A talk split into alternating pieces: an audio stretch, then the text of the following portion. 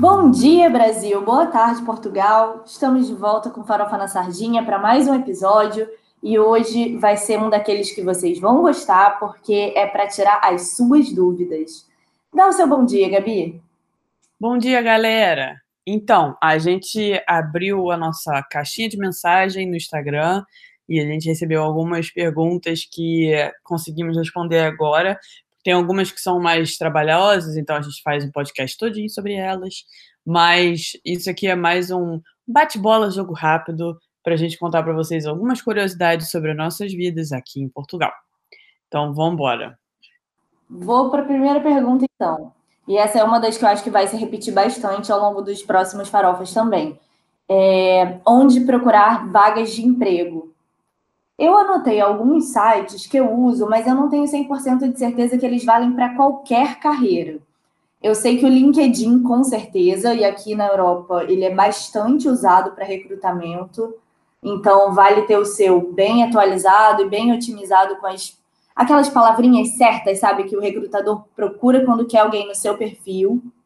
É, eu anotei também o Neuvoo, N-E-U-V-O-O,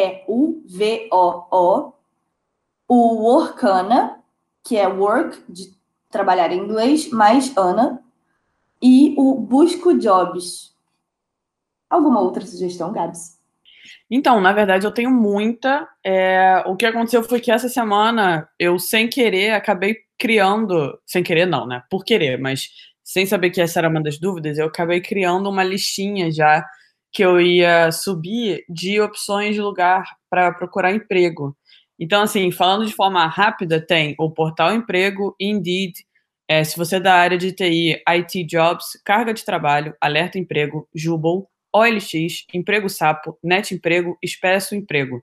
Se você é da indústria criativa, tem um site chamado Indústria Criativa, que é só para a área de comunicação, design, etc. Mas de qualquer jeito, é, fica ligado também que a gente vai lançar esse guia melhor para quem estiver nessa busca. Já sabe, né, gente? Arroba do Leme Eldoro, fiquem de olho lá. E a segunda, como é a vida noturna em cada cidade? É, quer falar de Lisboa primeiro? Posso falar. É, então, gente, lembrem-se que estou descrevendo um cenário pré-pandemia, onde todas as coisas funcionavam sem restrições. Então, a gente começa a noite no bairro Alto, onde o pessoal fica bebendo na rua, é, em pé, conversando, ou entrando em pequenos barizinhos assim temáticos. Então, tem barzinho que toca música latina, tem barzinho que, que é, parece um pub, e por aí vai. O povo vai se enfiando naqueles barizinhos pequenininhos para conhecer gente nova, para conversar com os amigos e para pegar cerveja barata. E quando eu digo cerveja barata, é barata. É tipo 500 ml de cerveja, meio litro por, sei lá, um euro. É, depois, é porque essa é uma região residencial, então tem gente que mora lá e se incomoda com barulho. A Prefeitura de Lisboa fez uma, uma limitação no horário da, da vida noturna do bairro Alto, e até uma hora da manhã é o máximo que pode ter de barulhão mesmo na rua. Então, quando dá mais ou menos uma hora da manhã, o pessoal começa a literalmente descer a ladeira até o Cais do Sodré, onde tem, assim, um boteco do lado do outro, sem a perder de vista. E o pessoal fica todo ali na rua, conversando, em pé mesmo, vários e vários e vários grupos. É, tem alguns lugares que vendem comida também, então você vai ali se alimentando para não morrer, né? No como alcoólico. E com, permanece um preço super baratinho, então é, é uma noite bem democrática.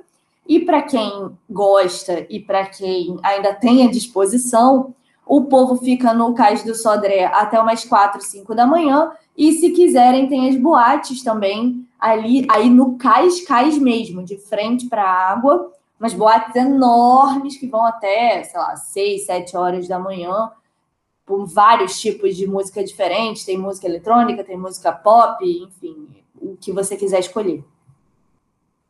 Tá. Aqui no Porto, é, eu vou falar muito da minha experiência, porque eu, por exemplo, ainda não entrei numa boate aqui.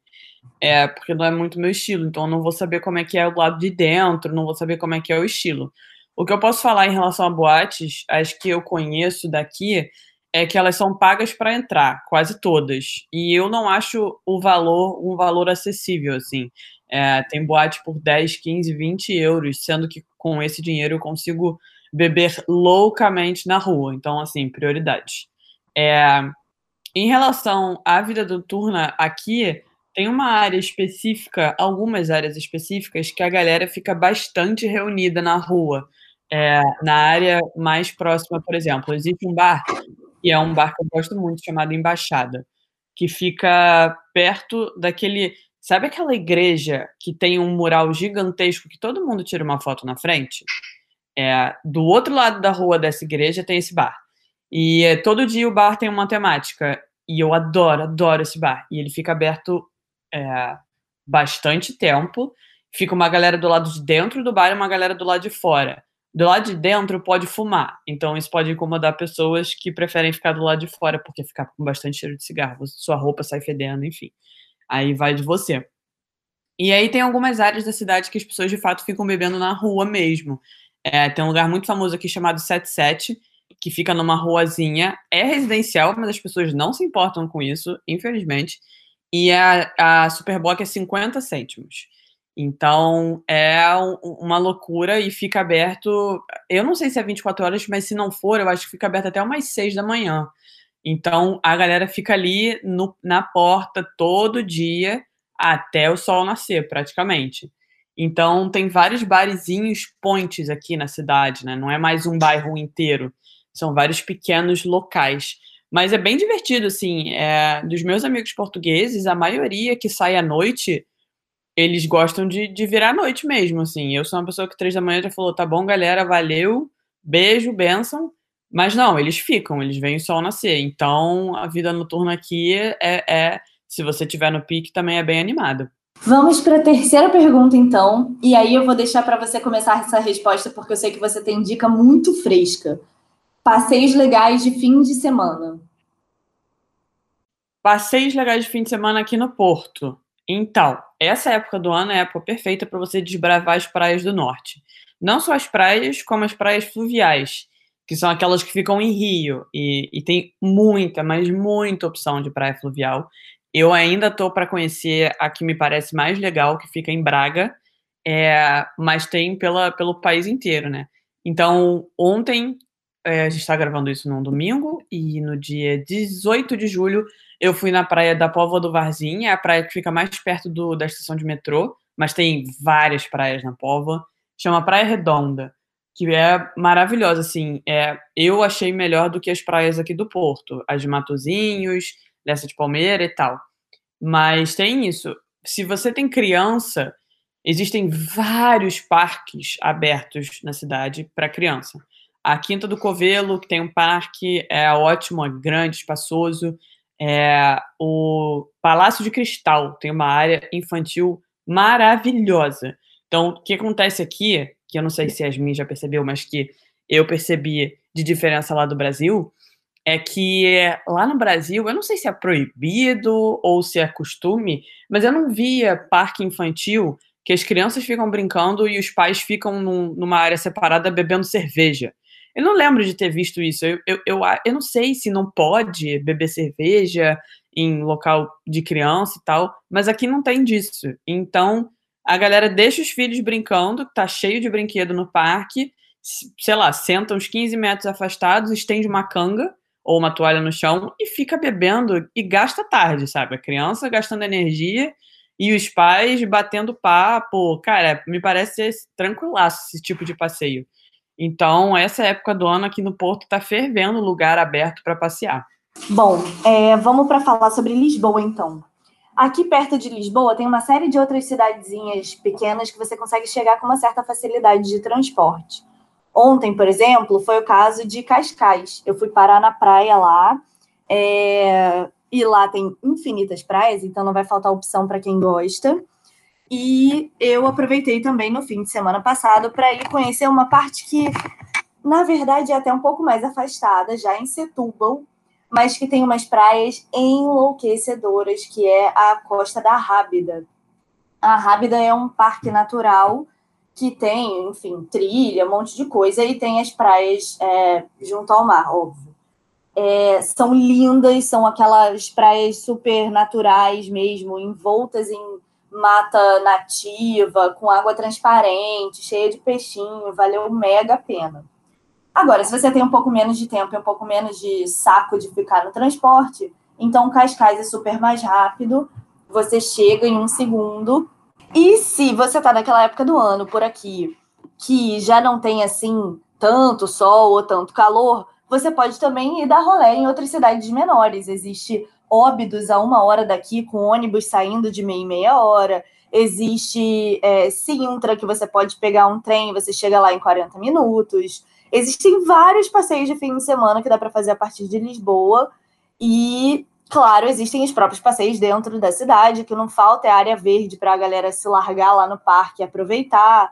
Tem feirinha de tudo que você pode imaginar ao longo dos fins de semana. O ano inteiro tem bastante atividade para fazer aqui, seja com criança, seja casal, enfim, o tipo de programa que você estiver procurando. Aqui tem uma agenda muito intensa de atividades, então é bem tranquilo de arranjar coisa para fazer, não vai ser uma vida pacata, por assim dizer. Irado. É, em relação à próxima dúvida, a minha resposta vai ser muito rápida porque eu não vou saber responder. O que, que eu faço? É, a pergunta é: salão de beleza, como é que é? Parecido com o Brasil? É caro demais? Tem profissionais brasileiras? No meu caso, eu não vou em salão cortar meu cabelo. Eu vou direto na cabeleireira, que ela é autônoma. Gabi Rodrigues, melhor cabeleireira do Porto. Fica a dica, brasileira. E ela é, ela é muito boa para cabelo. Ela corta qualquer tipo de cabelo, mas ela é muito boa para cabelo cacheado, que é o meu caso. E custa 15 euros o corte. Então, eu pagava muito mais do que no Brasil. E ela definitivamente é é tão boa, se não melhor, para o meu cabelo que, do que eu fazia lá no Brasil. Então é um valor, é, é mais ou menos o valor daqui do, do Porto, 15 euros o, o corte. E, é, mas eu não sei como são os salões fechados. É, tem alguns salões que são bem mais caros, que são daquelas marcas internacionais que eu não recomendo, porque existe bastante profissional brasileiro aqui extremamente qualificado para a área da beleza. E aí vou deixar a Yasmin complementar essa informação. Bom, vamos lá. É, eu tenho uma experiência de corte de cabelo aqui que é bem aleatória. Eu vou num salão que ele é um pouquinho mais caro e ele é 100% de funcionárias russas. Então, é realmente uma, um intercâmbio cultural quando você vai cortar o cabelo. Ele é realmente um pouquinho mais caro, ele é 30 euros o corte. Agora, não faltam lugares para você cortar cabelo por aqui é, a 15 euros, a 20 euros é, geralmente por, atendido por brasileiras mesmo, porque tem a nossa área, né, a área de estética no Brasil é muito desenvolvida, então o povo vem aqui abrir salão, pequenos salõezinhos em tudo que é canto. Você encontra mão de obra brasileira boa e barata em tudo que é lugar aqui. É... E assim, gente, os processos são exatamente os mesmos. Você vai encontrar o mesmo alisamento que você faz no Brasil, você vai encontrar a mesma unha de acrigel, que é que chamam de gelinho. Você vai encontrar, assim, o que você puder imaginar de procedimento estético que tem no Brasil, tem aqui também. E teve uma pergunta que eu me lembro que era especificamente sobre depilação. Então, é, a depilação brasileira aqui, ela é bem famosa. Eles sabem exatamente do que, que você está falando quando você fala, tipo, quero fazer virilha total, quero fazer, sei lá, virilha, sei lá, nomes de depilações. Eles entendem totalmente. E tem também, assim, além dos salões pequenininhos, tem clínicas de depilação que nem tem no Brasil, sei lá, há pelo menos, clínicas famosas, assim, que tem em grandes cidades. Aqui também tem, e eu faço a minha na Body Concept, que é exatamente o formato do que eu fazia no Brasil, o que me deixou muito tranquila, porque é aquele momento que você está ali um pouco sem dignidade, né? Você está ali um pouco exposta. Você ter o mínimo de familiaridade com o processo já ajuda bastante. Mas assim, gente, os preços não achei proibitivos, não. Você encontra um corte de cabelo por 15 euros, a depilação, sei lá, uns 10, 12. Não é nada assim impossível de fazer. O que eu acho um pouco mais caro é unha. Em relação ao Brasil, porque a gente faz unha no Brasil com, sei lá, 15 reais, é bem baratinho. É, aqui já é tipo, sei lá, 15 euros, 12 euros, dependendo da unha que você vai fazer aí realmente dá uma pesada, ainda mais se você for fazer toda semana. Mas o que as portuguesas fazem bastante é aquela unha de acrigel, que aí deixa o mês inteiro, o negócio duro e infinito. Deixa eu só complementar com a informação, a única que eu tenho para dar para ajudar nesse, nesse quesito é que essas unhas de gel, pelo menos aqui no Porto, são muito, muito na moda. Então, porque assim, eu nunca botei unha de gel, né? Eu, eu acho que eu não tenho maturidade para isso. Eu ia quebrar, sei lá, ia dar tudo errado. Eu pinto normal a minha unha própria, mas eu sei que aqui isso é isso é a minoria, assim. As pessoas, as meninas gostam muito de, de unha de gel e gostam muito daquela que tem ponta. Eu acho o máximo, mas eu não tenho maturidade para tal. Então, se você gosta disso, você estará na moda aqui, pelo menos no Porto.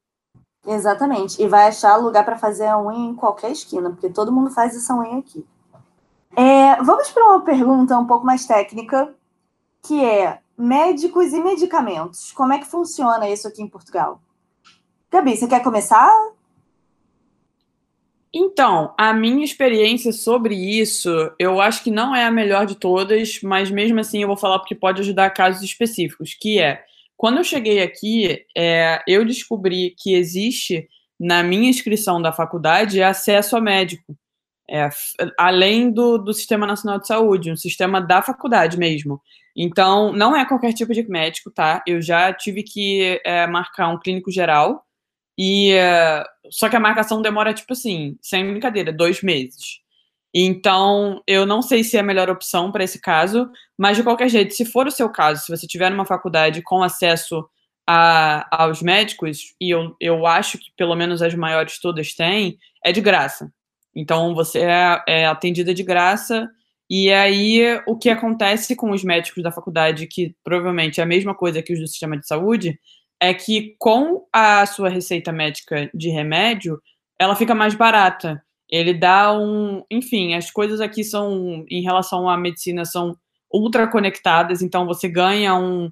Quando você, você tem a receita, você já tem direito a um valor mais barato no, no remédio.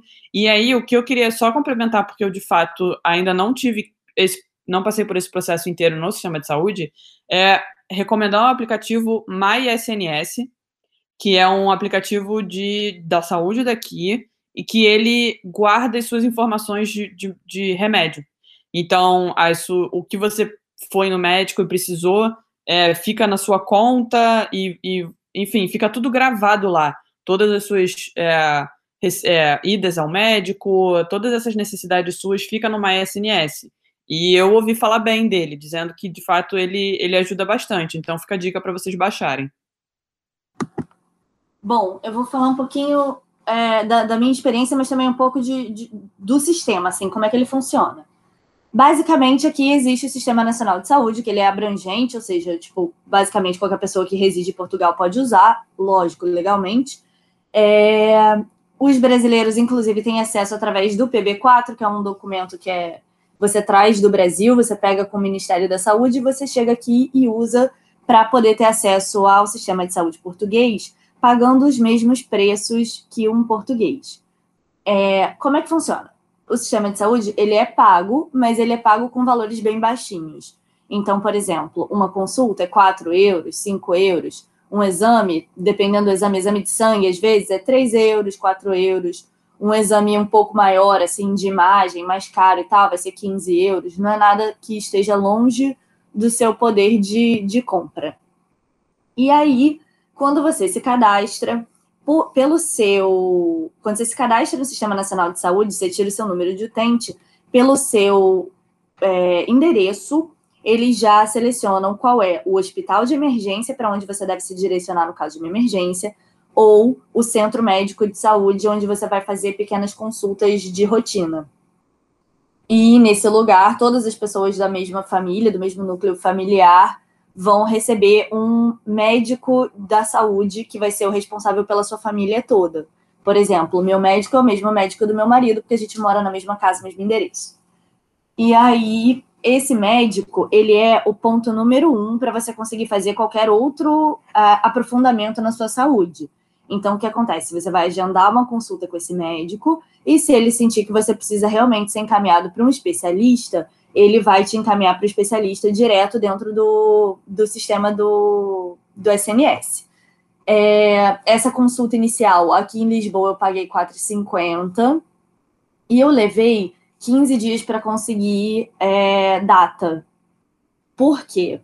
Lisboa, Porto, essas cidades que são maiores, ou, sei lá, Braga, que tem muito brasileiro, muito imigrante de maneira geral, são cidades que o Sistema Nacional de Saúde recebeu, sei lá, uma carga absurda de novos utentes, novos usuários é, nos últimos anos por conta da imigração. Então, é bem comum que você tenha que esperar aí uns 15, 20 dias para você conseguir a sua consulta médica. Agora, vale lembrar, se você está passando por uma emergência, que não é a emergência do tipo, ai meu Deus, preciso correr para um hospital, mas é uma emergência que está te deixando em desconforto, por exemplo, ah, eu sei que não é uma coisa muito séria, mas está doendo a beça. Quando você chega no, no hospital, no centro médico, você pode informar isso à pessoa que vai te atender e eles são obrigados a te fornecer uh, o atendimento de saúde ainda no mesmo dia, no encaixe, porque você é um caso um pouco mais grave do que só uma consulta de, de rotina, por exemplo. Você vai ficar lá umas horinhas, você vai esperar até poder encaixar alguém, mas você vai conseguir seu atendimento e você vai sair de lá no mesmo dia com o problema resolvido. É, o próprio médico já passa lá teu, teu exame ou já passa lá o teu remédio. É, quando você chega na farmácia, isso já está informado aos farmacêuticos, ou quando você vai para uma clínica. É, inclusive, eu descobri essa semana, olha que louco. Você pode ir nas clínicas que os hospitais é, de plano de saúde usam e fazer o mesmo exame pelo SNS, pagando como se fosse um exame do SNS.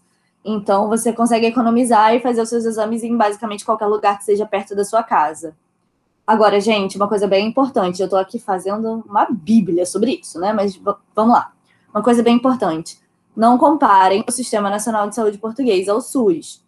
Não porque o SUS é ruim, ao contrário, eu amo o SUS. Porém, o SUS ele é muito problemático em questão de atendimento, ele é, sei lá, enfim, é muito difícil você ver uma pessoa de classe média, média alta optar por ir para o SUS, porque falta medicamento, falta equipamento para os médicos. Tem médicos de ponta maravilhosos, ultra bem formados, mas que não conseguem trabalhar por falta de equipamento. Aqui, o Sistema Nacional de Saúde, ele é referência. Ou seja, quando você tem um atendimento super grave, ou uma coisa mais séria, por exemplo, uma amiga minha que foi gravidez de risco, o próprio plano de saúde encaminha a pessoa para o Sistema Nacional de Saúde.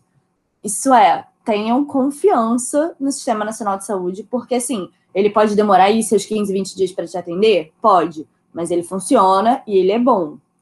É... E eu acho que eu vou. Gabi, você me interrompe a hora que você quiser, tá? Mas eu acho que eu vou emendar aqui na pergunta sobre planos de saúde, porque acho que tem tudo a ver. Me perguntaram é, como é para fazer um plano de saúde em Portugal, se é fácil, se é difícil. Gente, é ridículo. Os planos de saúde aqui, eles são todos por coparticipação. O que, é que significa? Você vai pagar uma parte do exame, você vai pagar uma parte da consulta e o plano vai pagar outra, mesmo que você pague a mensalidade já.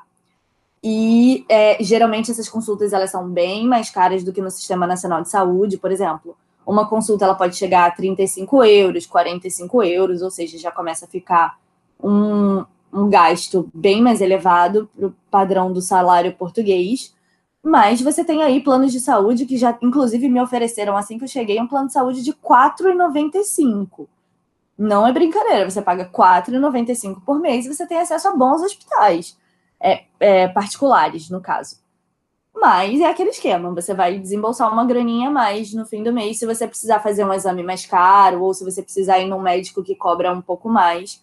Isso daí vai somar no fim do mês. Então, eu sou uma usuária do Sistema Nacional de Saúde, não pretendo fazer plano de saúde por enquanto. Agora, se você se sente mais confortável, se você acha que vai ter um atendimento mais agilizado, e isso te dá uma certa satisfação, então, óbvio que pode fazer plano de saúde, tem um milhão deles por aqui, e eles são até ok, até bem acessíveis, mais, mais caros do que o Sistema Nacional de Saúde, mas aí com seus de 5 euros até, sei lá, 70 euros, você encontra opções variadas para todo tipo de, de especificidade que você quiser. Uma observação sobre esse assunto saúde ainda, só para terminar, é que além de tudo isso, existe a, a consulta por telefone. Ou seja, se você estiver sentindo alguma coisa e não for nada muito sério, obviamente, você pode ligar para o SNS. Existe um número para Portugal inteiro. E aí existem médicos que ficam no telefone esperando esse tipo de ligação. Então, é, você conta para ele o que, que você está sentindo e aí ele decide se vale a pena te encaminhar para um hospital ou para um médico ou etc. ou não. Enfim, aí não vou falar das opções porque nunca precisei de todas. É, por exemplo, na, agora com o coronavírus, existe uma linha só para isso. E, além disso, uma outra observação também sobre o telefonema é que existe a possibilidade de você falar com um psicólogo. Então, sem, sem taxa. E eu acho isso maravilhoso. E então, fiquem sabendo de, dessa possibilidade de também poder resolver os seus problemas pelo telefone, se for o caso, obviamente. Ah, e também tem a questão dos remédios. Perguntaram sobre medicamentos. Então, vamos lá. Medicamentos. Você não vai encontrar antibiótico vendendo na farmácia sem receita. Isso não existe. Você vai precisar ir no médico pedir uma receita, às vezes o seu médico já vai mandar para a própria farmácia a receita que ele já tem de um caso anterior seu, enfim.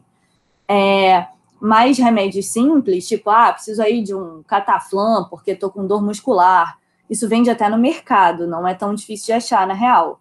E é... eles são super parecidos com os nossos remédios. Super. Exato. Às vezes com nomes diferentes, mas a mesma embalagem. Então você logo sabe do que, que é. É e preços. É, tinham remédios que eu pagava no Brasil 57 reais e aqui eu pago é, três cartelas, ou seja, vezes três a quantidade, eu pago oito e pouquinho. Então, os preços aqui de remédio são bem acessíveis, não se preocupem com relação a isso. É, no meu caso, assim, a, os meus. A minha maior necessidade frequente de remédio, a minha é de cólica e a do Bernardo é dor de cabeça. E é exatamente a mesma coisa no Brasil e exatamente o mesmo preço. Então, assim, absolutamente nada a reclamar. É, se você tem esse problema que nem eu, fique tranquilo que aqui o ibuprofeno também é, é o mesmo valor. Então, você não vai morrer numa, num dinheiro. Agora, Gabi, vou puxar uma pergunta que eu sei que vai ser treta. Os portugueses são machistas? A resposta curta, sim, são machistas. São bem machistas, inclusive. É, a resposta longa é que, obviamente, existem casos e casos. Mas, assim, é, eu até reclamei recentemente, porque por conta do verão, aqui no Porto é uma cidade relativamente mais fria do que no sul, do que Lisboa, enfim. E a gente eu sou uma pessoa que detesto usar calças. Eu, eu adoro usar shorts, usar saia, usar vestido. Eu não gosto da, da, da, eu não gosto de ficar tecido grudando na minha pele. Isso me deixa sufocada. Só que usar roupas em que as minhas pernas aparecem, parece que eu sou Frankenstein na cidade. Porque todos os homens observam. E assim, ah, mas dizem alguma coisa? Eu ainda não ouvi.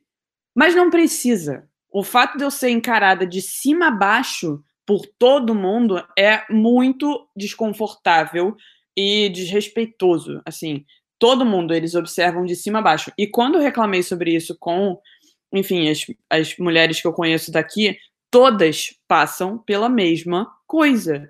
Todas. É, é um absurdo, assim, é, é, é muito frustrante. E é, teve um dia que, que eu tava com o Bernardo na rua, porque, obviamente, quando eu tô com uma namorada, acontece muito menos, porque homem respeita o homem, né? Muito mais do que homem respeita a mulher. E aí, só que teve um dia que isso não impediu.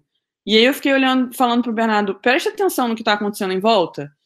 E, obviamente, ele não tinha reparado, e ele depois ficou, meu Deus, o que que tá acontecendo? Porque é isso, é, a gente não tem segundo de paz, pelo menos na época do verão, de andar na rua sem ser observada. E, gente, eu sei que, que parece reclamação mimizenta, mas não é, cara. Ser observada é insuportável.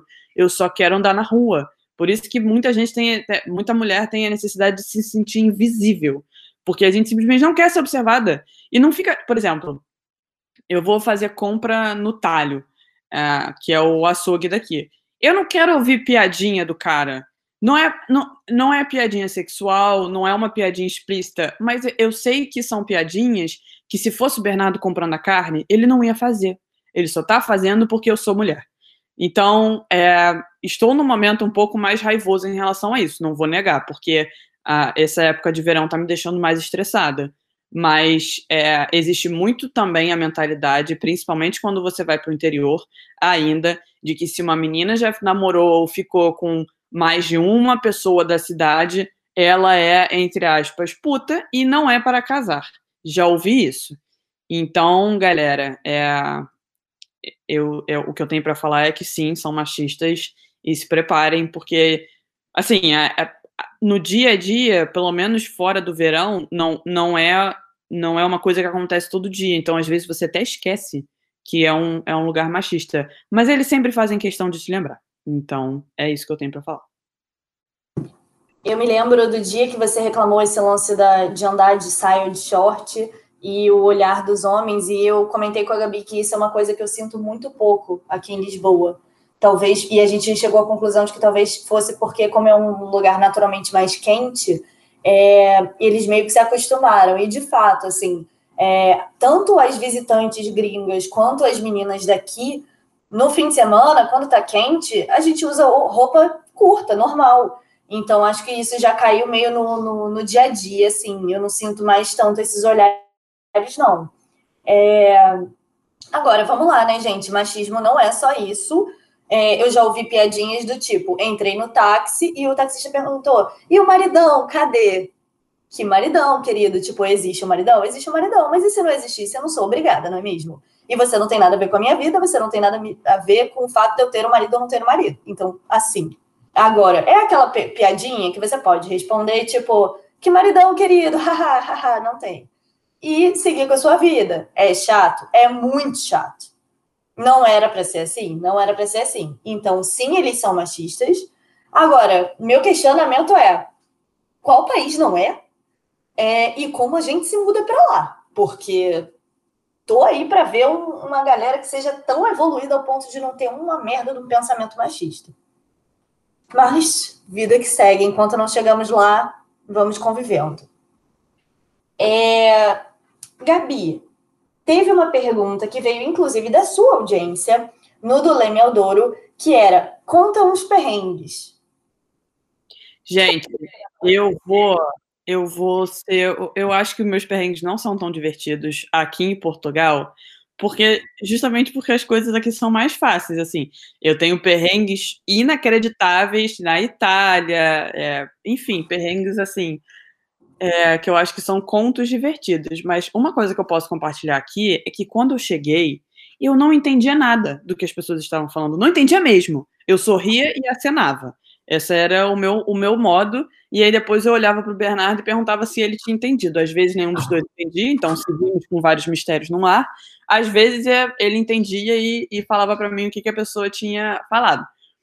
Só que isso por si só não é um perrengue. Porém, eu cheguei na semana da faculdade. Então eu tive que assistir aula dada por portugueses, sem entender o que eles estavam falando. Então, a minha primeira semana, eu acho que meu primeiro, meu primeiro mês, eu não sei o que, que eu aprendi. Eu acho que eu não aprendi, na verdade, porque as pessoas falavam, eu não anotei nada no caderno, porque eu não estava entendendo o que estava acontecendo. Então, eu sobrevivia lendo os slides, porque era a minha forma de, de entender o que estava acontecendo. Juro, gente, é, é os, os sotaques são fortes, é difícil de entender. E eu tive uma professora que, inclusive, depois de passar essa barreira linguística, foi a professora que eu mais gostei, que eu mais é, me relacionei, mais me ajudou aqui no mestrado, que além da, do sotaque forte, a língua dela era presa. E teve uma, teve uma aula que eu estava olhando para ela, eu devia estar tá com uma cara de absolutamente perdida, porque ela perguntou: é, você está entendendo? E eu respondi: olha, desculpa, não, nada, não estou entendendo nada porque eu estou tentando ler a sua boca e, e é esse o meu, o meu norte do, do que está acontecendo, porque eu, o seu sotaque é forte e eu não estou, não consigo entender, peço desculpas. E ela começou a falar mais devagar, é, me senti um pouco burra, porém foi a minha forma de entender. Já era uma aula de economia, eu sou de humanas, então assim, já, já é uma coisa difícil. e, mas no final deu tudo certo, eu comecei a entender. Existem ainda é, áreas, porque Portugal fala. É que nem a gente, tem lugares que falam muito diferente entre si, né? E as, as ilhas, a Ilha da Madeira e a Ilha dos Açores, falam muito diferente do continental. Então, eu morei com um menino que morava na Ilha dos Açores e a gente simplesmente não se entendia. E o que eu vou falar agora é, é, é muito problema de primeiro mundo. Porém, a gente falava em inglês. É, porque era a forma que eu tinha de, de se. Maravilhoso. É, bizarro. Eu, o inglês dele era perfeito, inclusive. A, o, era perfeito. Mas o português não dava. A gente não conseguia se entender. É, os portugueses continentais fazem bastante bullying com os das ilhas, porque eles dizem que eles próprios não entendem. Mas, enfim, eu acho que esses foram os meus maiores perrengues aqui. Hoje já consigo passar de portuguesa de vez em quando. E é isso. Eu acho que esses são os meus perrengues daqui. Olha, eu também não tenho assim nenhum perrengue muito substancial para contar. Eu tenho. Peraí, vai passar um avião. É, eu também não tenho nenhum perrengue muito assim brabo para contar. É, a adaptação, como eu já falei aqui algumas, algumas vezes, foi bem tranquila. Agora, tem aquelas coisas clássicas, né? Por exemplo, eu chamava, eu, eu tinha o hábito de chamar pessoas, por exemplo, uma garçonete, ou pedir uma ajuda para uma pessoa na rua e falava moça. Moça aqui tem uma conotação horrorosa, então, assim, não façam isso. É, eles entendem que você é brasileiro, mas fica meio tipo, hum, ok, not cool. É, mas fora isso, eu só me perdi no ônibus algumas vezes, assim, nada demais, nada fora do comum, nada que eu já não tivesse feito no Rio de Janeiro, inclusive. Mas é, zero perrengues. Agora, uma coisa que eu já reparei sobre o sotaque que você falou é que quanto mais para o norte vai chegando, eles começam a trocar o V pelo B. Ah, isso é um charme. Acho lindo. Cara, minha vizinha, ela é do norte, apesar de morar aqui. E então ela falava com a gente e eu não entendia nada. Então eu ficava pensando, gente, acabou minha vida, eu tô vivendo num país que eu não entendo uma palavra, e se eu falar para eles que eu quero conversar em inglês com uma pessoa que fala português, eles vão falar: que louca, volta pro seu país, sua maluca. Mas, assim, com o tempo você se acostuma. Eu acho que depois de uma ou duas semanas o ouvido já acostumando gente, depois de falar no telefone com eles para procurar apartamento. Inclusive, fica aí o spoiler do próximo episódio. Depois de falar no telefone com eles para procurar apartamento, seu ouvido já está o quê? Treinado. Você já saca tudo. É, mas a minha teoria sobre isso é: eles trocam o V pelo B por causa da proximidade com a Espanha. Porque em espanhol o V chama Uber. E toda vez que eles falam o V, na verdade, eles falam com som de B. Então, tem muitas palavras do português de Portugal que são mil vezes mais semelhantes ao, ao espanhol da Espanha do que ao nosso português, na verdade. Sim, e fazendo só um adendo sobre essa parte da Espanha especificamente, é, no ano passado eu fui para Santiago de Compostela que é Espanha, mas eles se consideram Galícia, né? Eu acho que é um povo também muito separatista. É, e aí o que aconteceu é que lá o galego ele era português, era uma língua portuguesa e foi, enfim, é, misturou com espanhol e virou uma coisa muito bonitinha no meio do caminho entre os dois. Só que é muito, muito, muito mais fácil conversar é, lá do que com o espanhol, porque você fala o português, ele fala o galego, você entende perfeitamente o que ele está falando, ele te entende perfeitamente, não precisa rolar um portunhol. É, e além deles amarem os brasileiros, então assim, se você estiver em Portugal, quiser fazer uma viagem curta internacional, vá para Galícia, é incrível, incrível. O povo é incrível, a comida é incrível, enfim. É, e, e também tinha essa questão da língua, então eu acho que faz bastante sentido essa questão do V e do B, ser da Espanha. E eu acho um charme. Eles falam a vida em vez de a vida. Eu acho, eu acho muito fofo, muito fofo, muito fofo. Eu acho que a gente pode engatar já nas diferenças de cultura portuguesa, porque eu acho que as maiores, as coisas que mais acontecem no dia a dia, pelo menos para mim, são as diferenças de, de, de vocabulário, né? Das palavras. Falando sobre palavras bizarras e termos bizarros. A primeira coisa, eu acho que ela é mais aqui do norte do que do sul mas eu já, eu já ouvi isso em Portugal inteiro, que é o foda-se como início de frase. Gente, isso é muito engraçado, porque o nosso foda-se, ele é muito específico. Eu, eu não vou explicar o que, que significa no Brasil, porque, enfim, quem tá ouvindo sabe. Aqui em Portugal, não. É, aqui é para é pra intensidade. Então, assim, tá chovendo muito, por exemplo. Você vira pra pessoa e fala, foda-se, não para de chover. Isso não fazia sentido quando eu cheguei aqui. Mas hoje já entrou no meu vocabulário. Não sei se Yasmin fala foda-se como intensidade também. Ainda não consigo, não consigo. Mas você ouve isso? O que? O tempo todo. É como se eles estivessem dizendo, nossa! O nossa deles é tipo, foda-se. É, e, é, e aqui, no, em, aqui no Porto ainda é foda-se. Foda-se. F-U-O. É, é incrível. Eu acho muito engraçado. Inclusive, reza a lenda que os nortenhos falam muito mais palavrão do que os sulistas. Não fui ainda para o sul bastante para comprovar isso, mas de fato fala-se bastante palavrão aqui, é, que para mim não é um problema. Então, sim, pois é. Dizem que quem diz palavrão é mais palavrão é mais honesto. Então, assim, as pessoas do norte devem ser bastante honestas. Na cidade aqui deve ser regra. Para quem está chegando em Portugal pela primeira vez, vai come começar a ouvir palavras muito comuns aqui, como fish e giro, que eu nunca tinha ouvido falar no Brasil. Fish é uma coisa muito maneira. É, ah, essa, essa comida tá muito fish, tá muito boa. É uma, é uma coisa boa. E giro também, só que é mais em relação à beleza. A fulano é muito giro, isso significa que ele é lindo. É, então, eles usam isso bastante aqui, bastante. Outras duas palavras aqui que são muito comuns é a boleia, que é a carona, e a borla, que é quando uma coisa é de graça. Quando você não paga. É de borla. E eu nunca tinha ouvido falar nisso. Eu não sei se também fazem isso aí no sul. É, então, essas palavras existem aqui no sul. É, engraçado, o boleia eu vejo ser usado bastante. Agora, de borla não vejo tanto. Não é tão comum. Agora, gente, vale lembrar que, assim, sobre o nosso sotaque, as nossas gírias em Portugal, majoritariamente, eles entendem o que a gente está falando.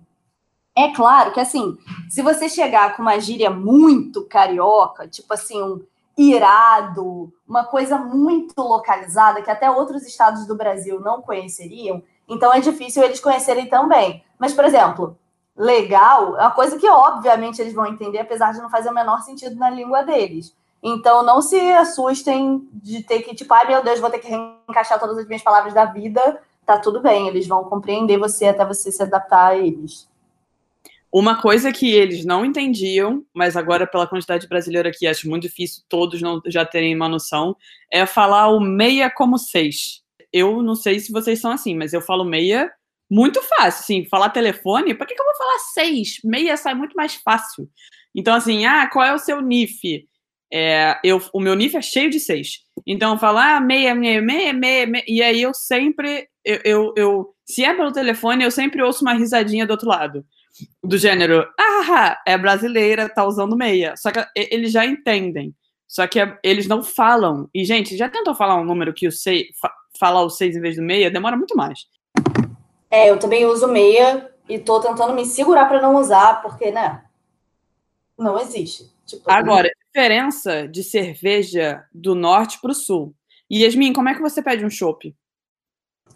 Eu peço uma imperial.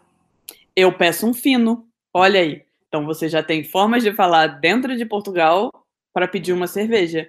Aqui e eu achava que imperial era uma cerveja, uma marca. Eu levei séculos para descobrir que não é. Pois é, tem o príncipe também, não tem? Gente, esse daí ainda não tô sabendo, não. Tem, você pode pedir um príncipe, que é maior do que um fino. Pô, resolvido, só vou pedir o príncipe agora. então, aqui é o fino. É, mas eu lembro de descobrir que, é o fi, que aqui não é a mesma forma que Lisboa, indo sair para beber um dia, e aí o, o, o moço do restaurante me ensinou que chamava de fino, porque eu também não sabia, e ele falou: menos se você estiver em Lisboa, porque eles são diferentes, de um jeito bem nojento. então eu descobri que existe aí essas pequenas diferenças de vocabulário. A rixa eu já sabia, o que eu não sabia era a diferença de vocabulário. Gente, tem uma coisa também que eu me lembro que não tem nada, absolutamente nada a ver com vocabulário, mas que eles fazem e que eu achava bem esquisito no início, agora eu já adaptei, é, que é beber café depois da janta eles estão pouco se fodendo. Opa, palavrão, desculpa. Eles estão pouco sei lá, eles estão pouco se fudendo, gente. Se é jantar ou se é almoço, eles estão bebendo café. Acabou a refeição, café. E aí vale essa diferença cultural. O nosso café coado é muito melhor que o deles, mas muito melhor. Mas o expresso deles é melhor que o nosso. Tanto que o expresso deles, gente, é a finura de uma unha, é muito pouco café. É uma bomba de cafeína. Você fica pronto para uma rave. Mas o café coado daqui, eu, eu só tomo da Delta, então fica a dica aí de quem está chegando aqui e é viciado em café. Mas as outras marcas são, gente, são muito ruins, muito, muito, muito ruins. Não recomendo nenhuma. Então, se você é do café que nem eu, é, fique tranquilo que Nespresso é gostoso, mas o coado que você faz em casa, cara, só o Delta mesmo. É, Gabi, o nosso último tópico de hoje. Ah, é, mas é o nosso último tópico de hoje, gente. Então, se vocês querem mais episódios desse, mandem mais dúvidas. A gente está sempre disposta a responder. É, mas vamos lá. Chega de enrolar a gente se sustenta recebendo dinheiro daqui ou do Brasil? O que, é que tu tem a dizer sobre isso, Gabi?